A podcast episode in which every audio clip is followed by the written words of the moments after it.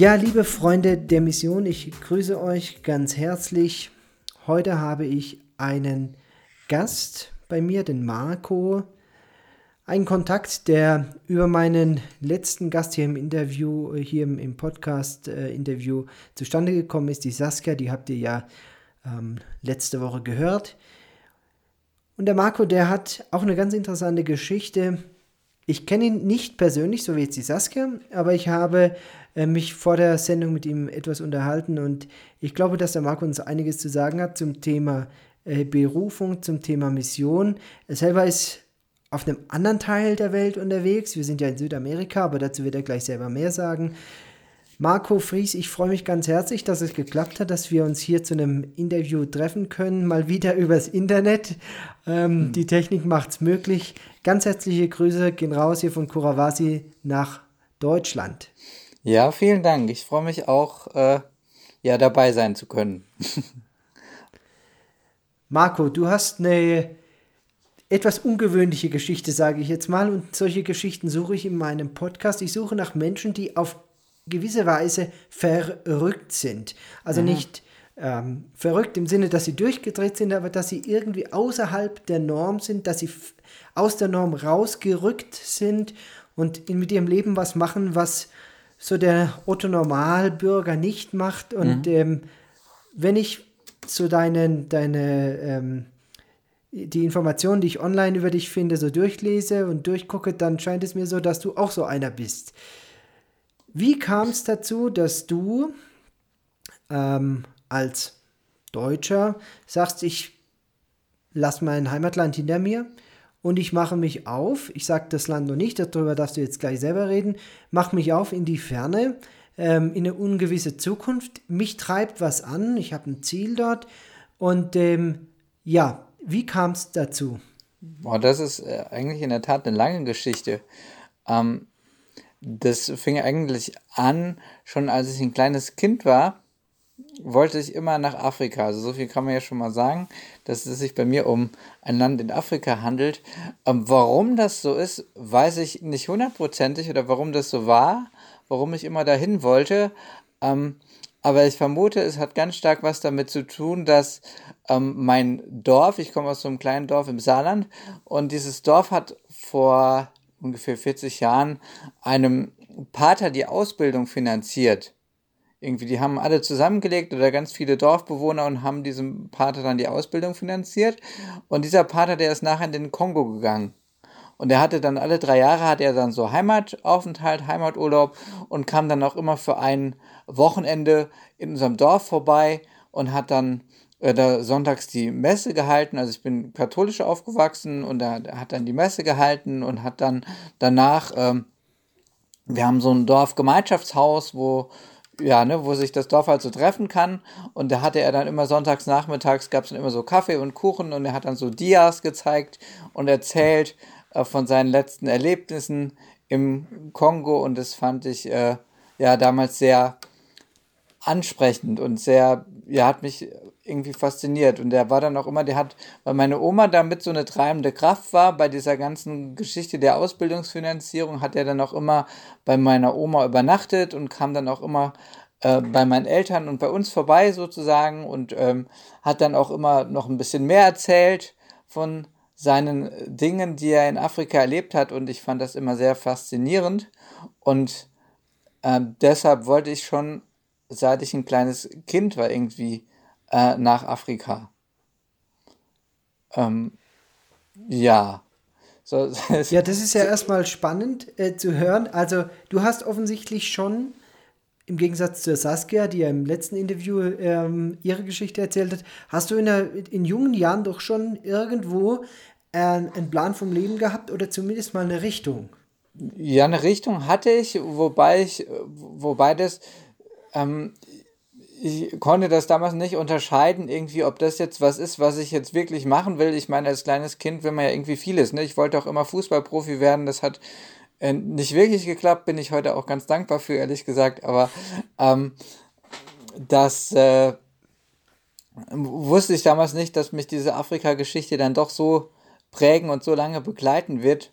Und es gab dann eigentlich auch eine Zeit in meinem Leben, wo das gar nicht mehr so die große Rolle gespielt hat. Ich bin dann, ähm, ich bin dann, hatte ja auch mit, mit Gott in, zu diesem Zeitpunkt jetzt, also ich habe immer an Gott geglaubt, aber ich hatte, ähm, ich hatte nicht so diese lebendige Beziehung, äh, wie, wie ich sie heute habe und ähm, wusste auch gar nicht eigentlich, dass das geht.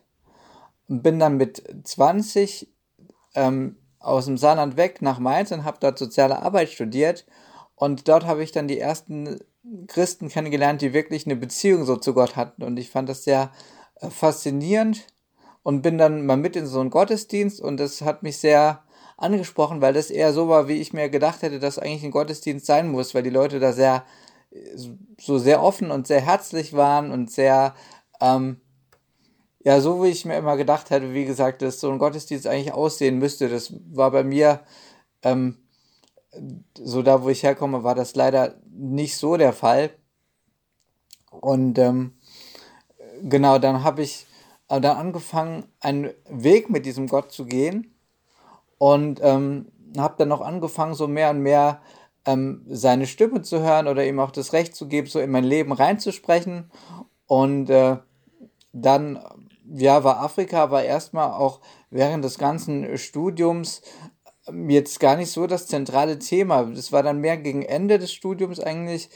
Ähm, 2008 ähm, war ich bei, bei Kommilitonen einen Abend und da hatten wir einfach nur einen gemütlichen Abend, haben was zusammen gekocht und haben erzählt und so. Und da hat eine Kommilitonin, weiß ich noch, die hat dann so erzählt, dass sie nach dem Studium überlebt, nach, überlegt, nach Afrika zu gehen, weil sie da irgendwie immer schon mal hin wollte und ich habe gesagt, ja, ich will äh, auch oder wollte auch immer mal nach Afrika und bin dann abends nach Hause gelaufen und auf dem Nachhauseweg habe ich so in meinem Herzen gemerkt, wie Gott zu mir redet und sagt, du wirst irgendwann mal ähm, nach Afrika gehen.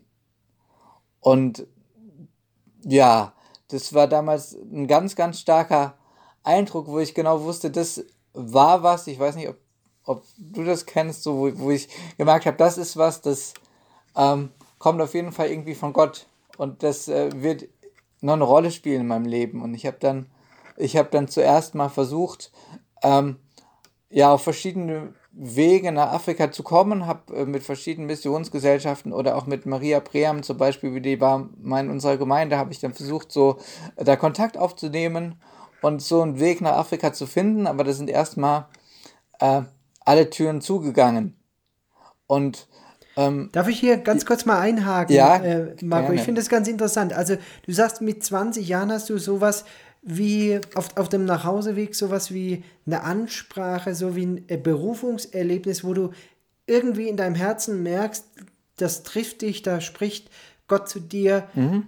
Ich kann dich ganz gut nachvollziehen. Ich habe selber so ein Erlebnis gehabt. Ich kann dir ganz genau sagen, wann das war. Am 6. März 2018, 1.30 Uhr nachts an einem alten Holzkreuz oberhalb von Moosbach.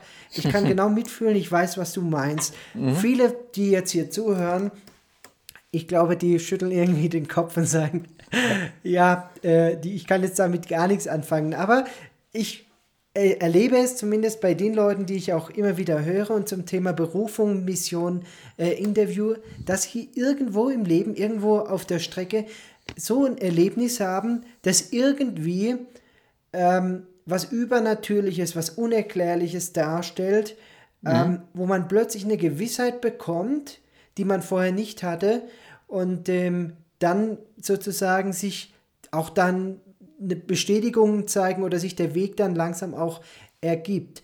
Aber jetzt möchte ich gerne noch mal kurz zurückspringen. Also, dieser Pater aus ja. Afrika kommt zu euch in den Ort, erzählt von äh, Abenteuergeschichten aus Afrika. Mhm. Wir Menschen hören ja gerne Geschichten. Bist du der Einzige gewesen, den diese Geschichten angesprochen haben, auf diese Weise, dass du gesagt hast, das möchte ich einmal auch erleben? Oder ist es so, dass euer halbes Dorf jetzt inzwischen in Afrika sitzt? Ähm, also, ich weiß nicht, wen diese Geschichten angesprochen hat. Ähm, aber ich weiß, dass ich definitiv der Einzige bin, der in Afrika sitzt. Also, okay. Also ich war damals. Also wie alt warst du denn da? Wie alt warst du denn da, als, als der, wo du dich erinnern kannst? War das, warst du da 16 oder 8 oder? Na, also der, der kam alle drei Jahre und das über einen längeren Zeitraum. Also es mag sein, dass ich beim ersten Mal vielleicht so fünf war und dann war ich entsprechend dann acht und elf. Ähm, Genau, also so. doch auch also, noch in einem Alter, wo man irgendwie Feuerwehrmann wird und. Ja, genau, ja. Und so, ja, okay. Aber es so richtig konkret, wenn ich das richtig verstehe, wurde das erst mit 20, wo hm. du dann so einen inneren also Impuls gespürt hast. Zwar schon immer irgendwie diese, diese Richtung Afrika im Großen und Ganzen, aber dieses äh, Erlebnis, dass du sagst, okay, ab jetzt wurde das irgendwie, da, da wurde dann nochmal ähm, der, der Nagel auf den Kopf getroffen, das war mit 20. Ja, ja? das war mit 24. Hast du da schon äh, eine Ausbildung gemacht oder also, ähm, ja, war denn dein Werdegang bis 20? Also ich hatte, ich habe ähm, ähm, äh, Industriekaufmann gelernt mit acht, also ich habe erst Fachabi gemacht, dann habe ich Industriekaufmann gelernt und dann habe ich soziale Arbeit studiert und dann war ich dann, ähm, das habe ich angefangen mit 20 und aufgehört, da war ich 24 und mit 24 war dann dieses Erlebnis relativ am Ende eigentlich des Studiums. Ich habe mich relativ am Anfang des Studiums ähm, entschieden, diesen Weg mit Jesus zu gehen und habe dann innerhalb dieser vier Jahre war auch dann so ein Prozess, ähm, ne, wo, wo man da angefangen hat, in eine Gemeinde zu gehen und angefangen hat, in Hauskreis zu gehen. Also, ähm, und das war für mich alles auch, ich, ich bin nicht so der Mensch, der irgendwie, ähm, und vor allem damals war ich noch viel weniger, der irgendwie neue Sachen macht, zu lauter neuen Leuten geht und die nicht kennt. Und, und äh, das war ja damals alles neu. Also Gottesdienst war neu, kannte ich so nicht, Hauskreis war neu und ich war deshalb, ich habe 2005 am 19. März 2005 habe ich diese Entscheidung getroffen, mit Gott ganze Sache zu machen. So, und dann war ich aber zwei Jahre lang, war ich überhaupt nicht in irgendeiner Gemeinde und war auch nicht in einem Hauskreis. So, ich hatte eine Kommilitonin, die damals ähm, für diese Entscheidung maßgeblich auch, die das mit begleitet hat und die hat mich auch in dieser ganzen Zeit mit begleitet, eigentlich bis, bis 2007. Und ich habe dann ähm, 2007 habe ich dann irgendwie gemerkt, so in meinem Herzen, wie Gott zu mir sagt, ich muss jetzt anfangen, in eine Gemeinde zu gehen, ich muss anfangen, in den Hausreis zu gehen, sonst wird er das, was er eigentlich mit mir vorhat, nicht machen können. Das war so Anfang 2007. Und da habe ich, ähm, habe ich aber zu ihm gesagt, hey, du, du kennst mich? Äh, ich bin nicht so der Typ, der das macht. Du musst mir da irgendwie helfen. Und ich habe dann, ich hatte dann noch zwei Wünsche. Also das war auch ganz lustig. Ich hatte einmal den Wunsch noch mit all meinen Freunden, die ich zu dem Zeitpunkt hatte, Geburtstag zu feiern, weil ich so ahnte, dass wenn ich diesen Weg komplett anders gehe, dass ich dann den einen oder anderen wahrscheinlich irgendwie verlieren werde auf dem Weg. Ähm, und ich hatte den Wunsch, mit dem Fußballclub aufzusteigen. Das ist so ein bisschen, wir haben damals in der B-Klasse gespielt. Äh, so, aber ich war da im Vorstand mit drin und wir haben über Jahre versucht aufzusteigen und es hat nie ganz geklappt. Und ich habe äh, ja, ich äh, habe mir das halt gewünscht. Ich habe gesagt, Gott, das ist jetzt keine Bedingung, aber es wäre schön, wenn es klappt. Und ich habe am 5. Mai 2007 habe ich mit all meinen Freunden Geburtstag gefeiert. Am 20. Mai sind wir mit dem Fußballclub aufgestiegen. Und ähm, weißt du, wir haben, wir haben gefeiert, wie man sich das so vorstellt in der B-Klasse. Ne? Also ich war da auch nur zweite Mannschaft, äh, damit man meine fußballerischen Talente richtig einordnen kann. Und wir, wir haben dann, ähm, wir haben da gefeiert den ganzen Tag und abends irgendwann war da nur so der harte Kern da.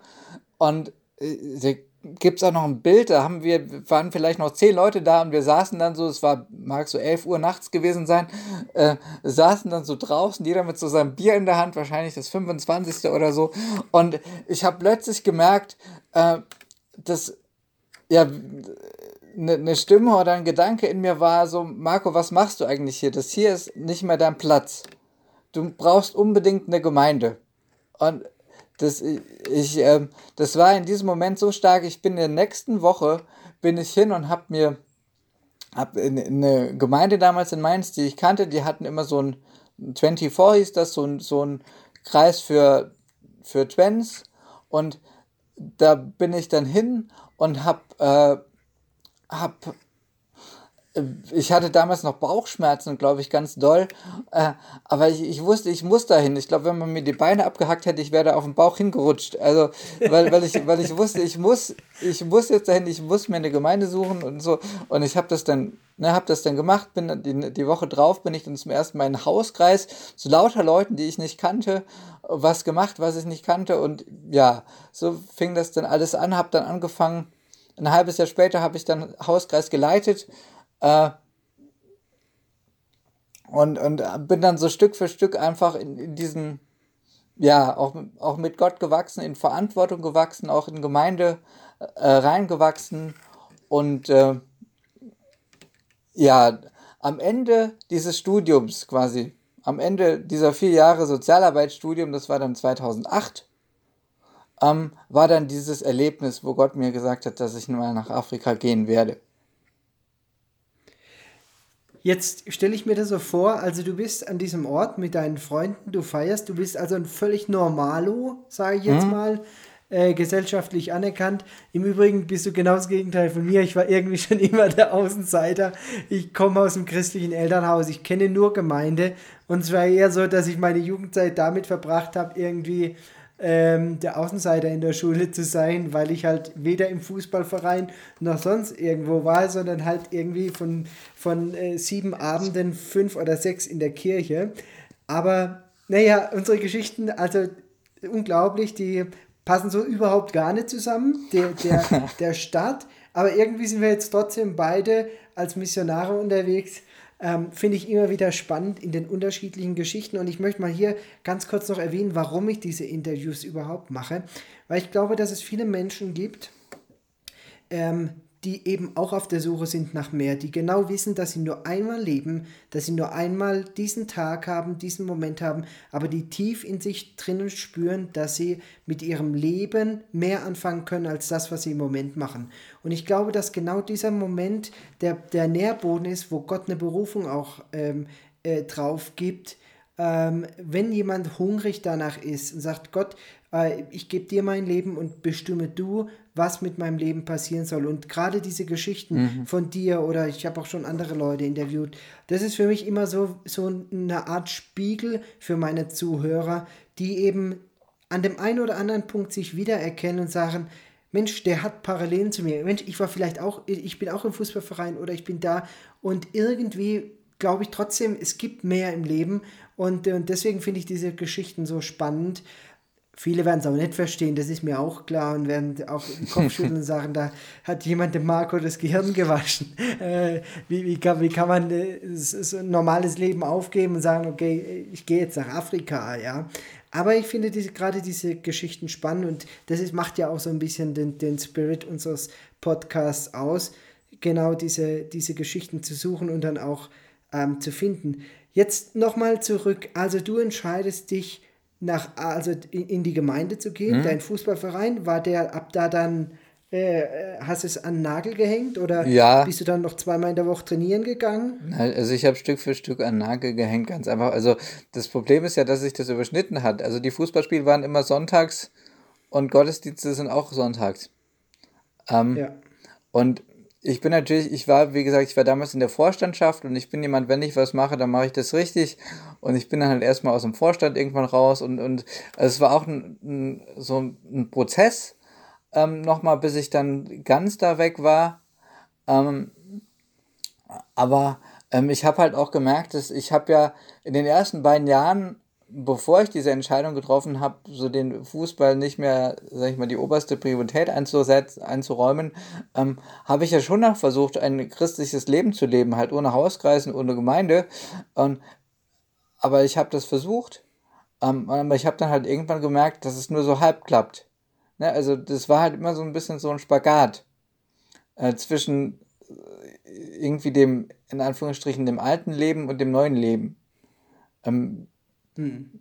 Also mittlerweile. Wie hat denn dein Umfeld darauf reagiert, Marco?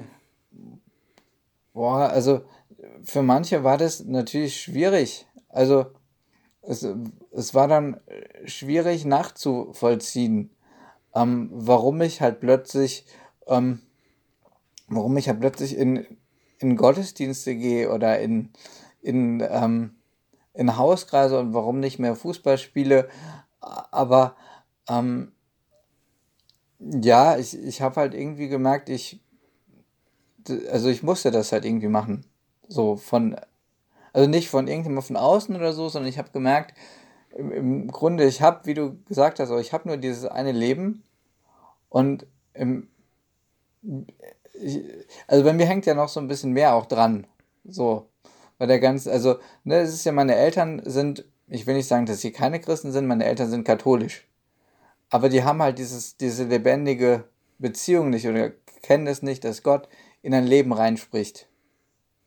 Und für die war das auch ganz schwer. Die fand das, ich glaube, gerade meine Mutter, die fand das am Anfang noch ganz cool, als sie so mitbekommen hat, dass ich in der Gemeinde gehe. Aber irgendwann war es dann halt so, dass ich mich habe auch ähm, taufen lassen, also quasi nochmal habe taufen lassen. Ich bin getauft worden als Baby und habe dann halt irgendwann für mich gemerkt, dass ich gerne das nochmal selbst auch als Entscheidung ähm, machen würde aus meiner Entscheidung heraus. Und äh, das war dann zum Beispiel was, was meine Eltern nicht verstehen konnten. Und äh, ganz vieles, was dann danach passiert ist, also dann diese ganze Geschichte mit Afrika, die nachher noch kommt, so das äh, war dann ganz schwierig zu verstehen, natürlich für ganz viele Leute. Hast du dabei auch Freunde und Beziehungen verloren? Ähm, ja, natürlich. Also ähm, ich, ich glaube, ähm, alleine schon aufgrund der räumlichen Distanz. Also das eine war ja im Saarland und das andere war dann mehr im in Mainz und im Rhein-Main-Gebiet. Und da kann man natürlich nicht alle Beziehungen aufrechterhalten. Also ich habe ganz viele Beziehungen, die ich zwischendrin nicht mehr hatte, habe oder kaum noch hatte, habe ich mittlerweile wieder.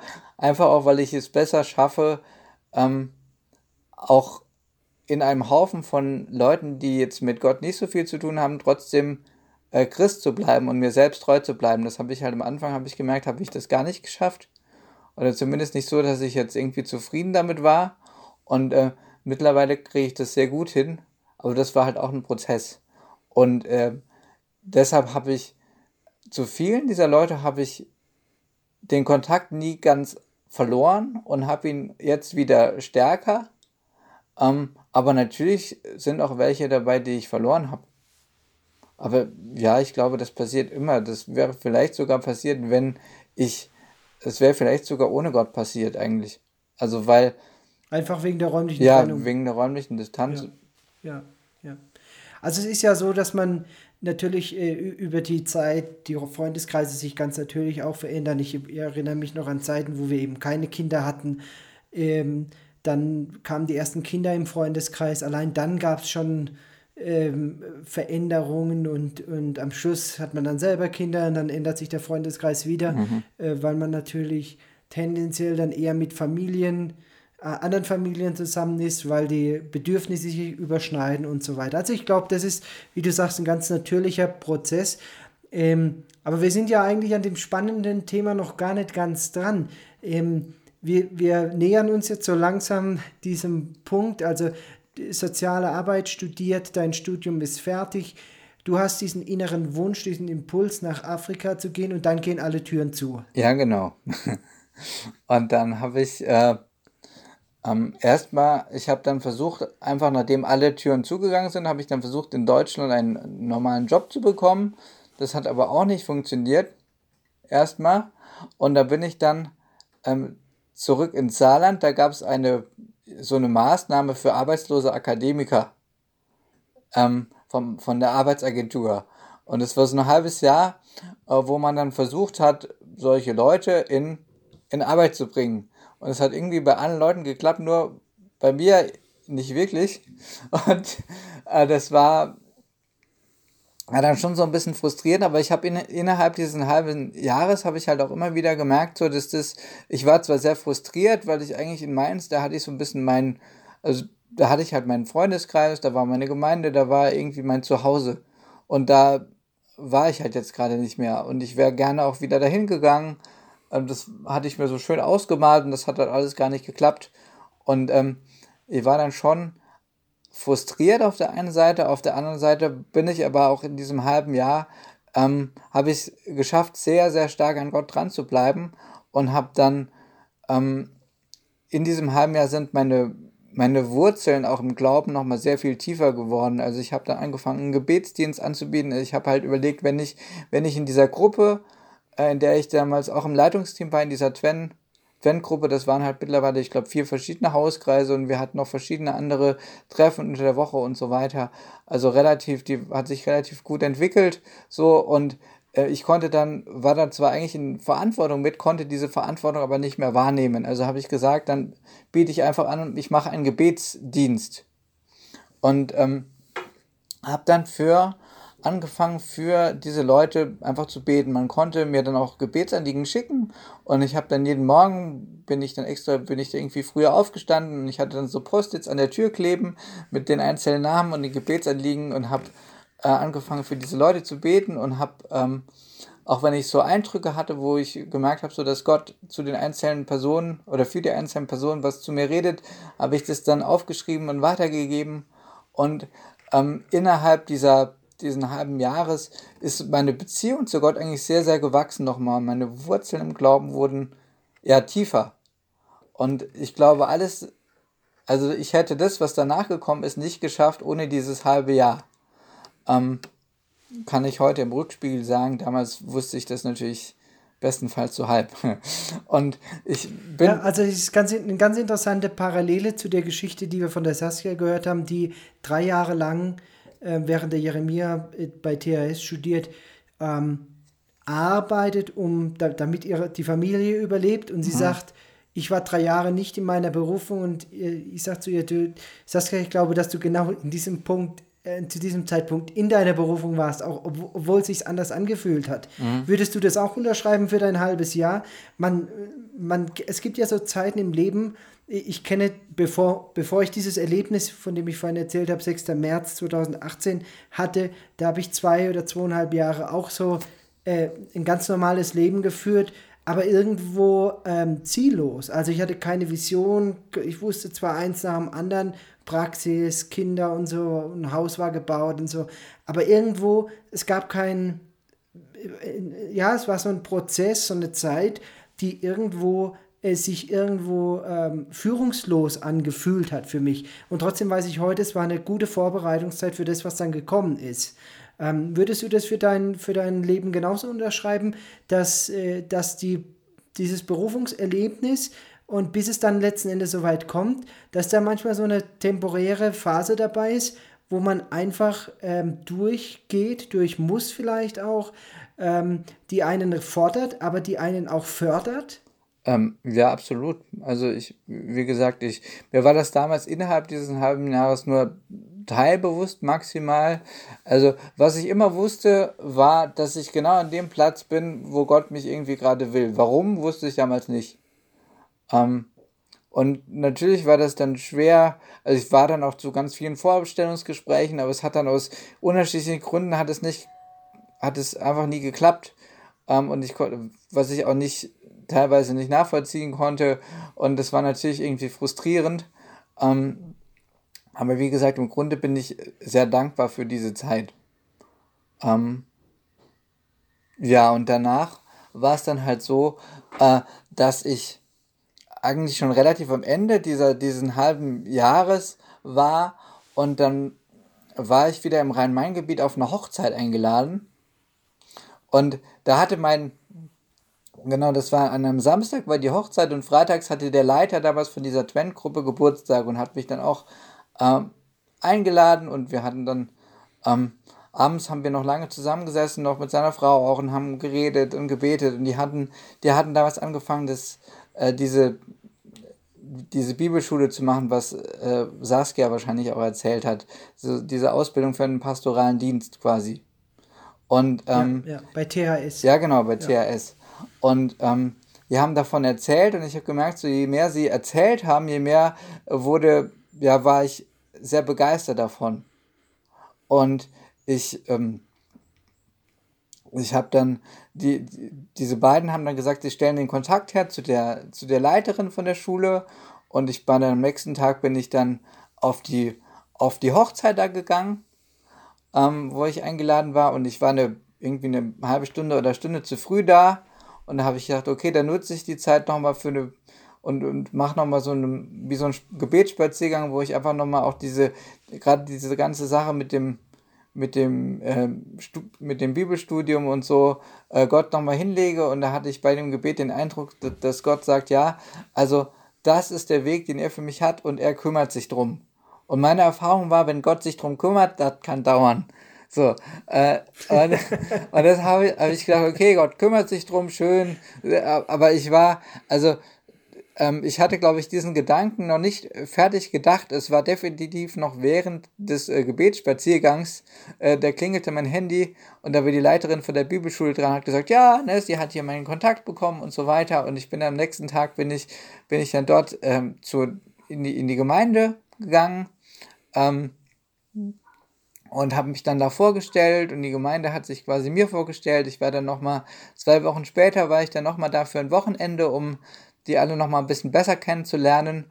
Und dann war dann sehr schnell für beide Seiten klar, dass das so der weitere Weg äh, sein wird.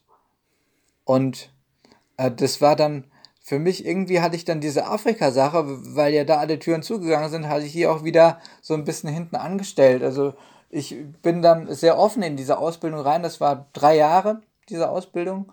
Und ich habe immer gesagt, also es kann sein, dass ich irgendwie mal in Afrika lande. Es kann aber auch sein, dass ich ganz was anderes mache. Ich, ich äh, war da im Grunde offen und habe das dann ähm, so nach dem zweiten Jahr der Ausbildung ging es halt darum, wie geht's weiter mit dem mit der ganzen Sache oder nach dem, nach dem Studium, nach der Ausbildung und ähm, standen halt verschiedene Sachen im Raum, auch so irgendwie Gemeindegründung irgendwo oder so.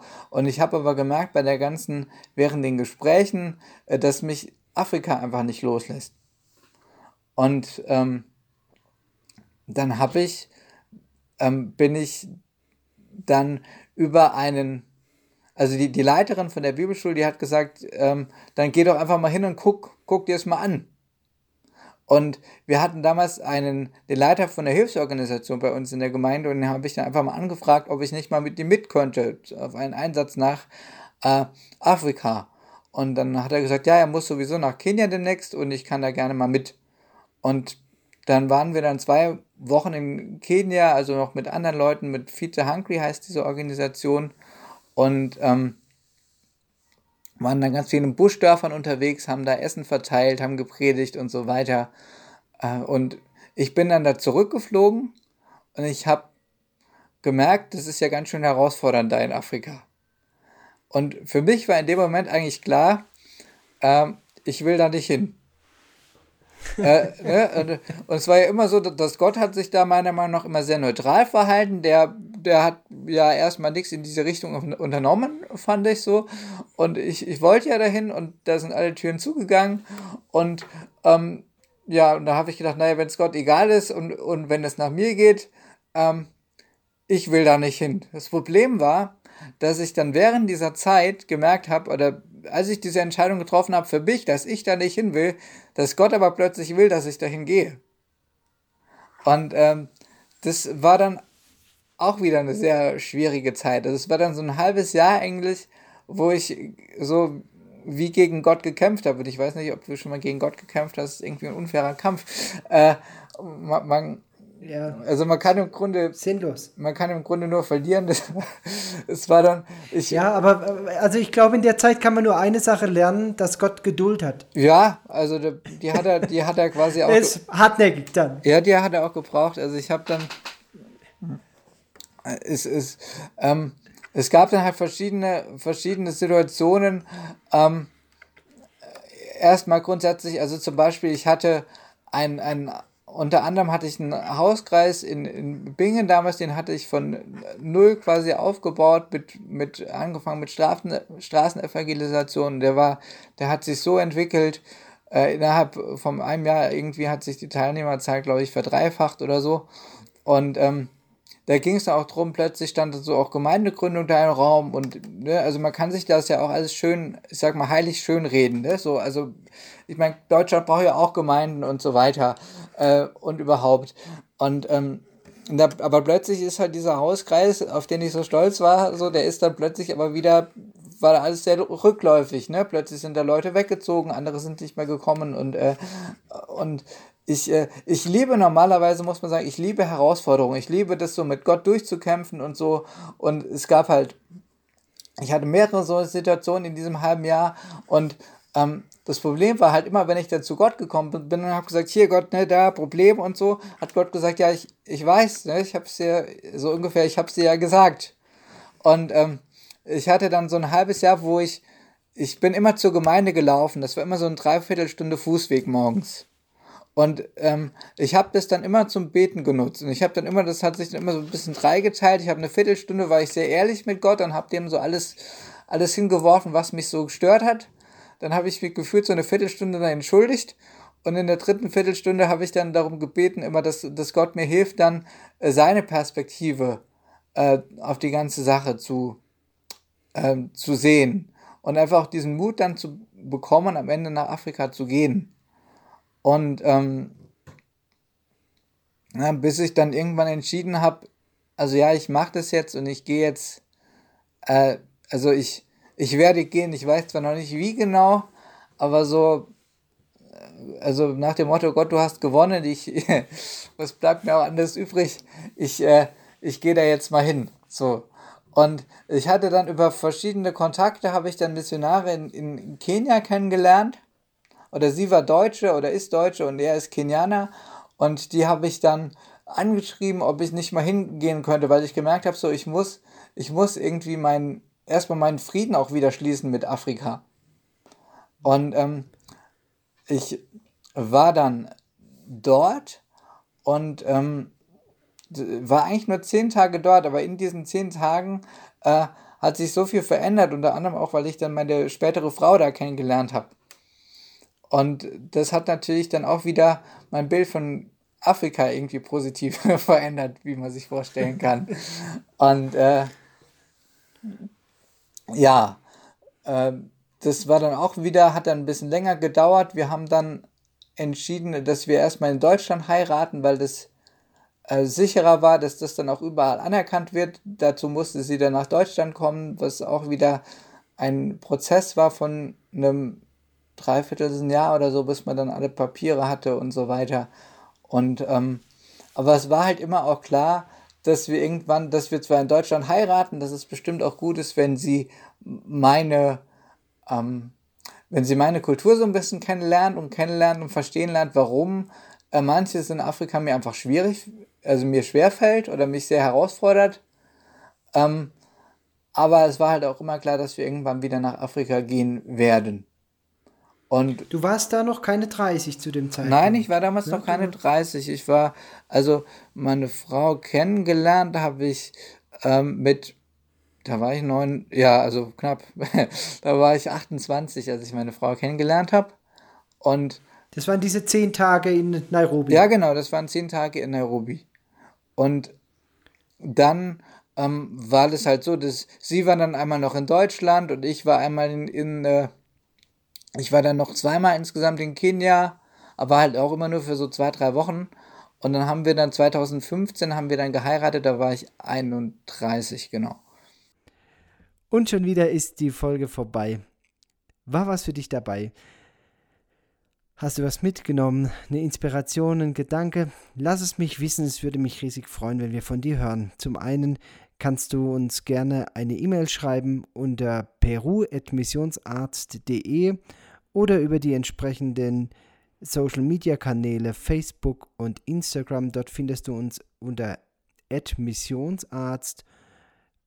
Gerne hören wir von dir. Vielleicht hast du auch ein Berufungserlebnis oder eine Mission, auf der du unterwegs bist und möchtest das mit uns teilen.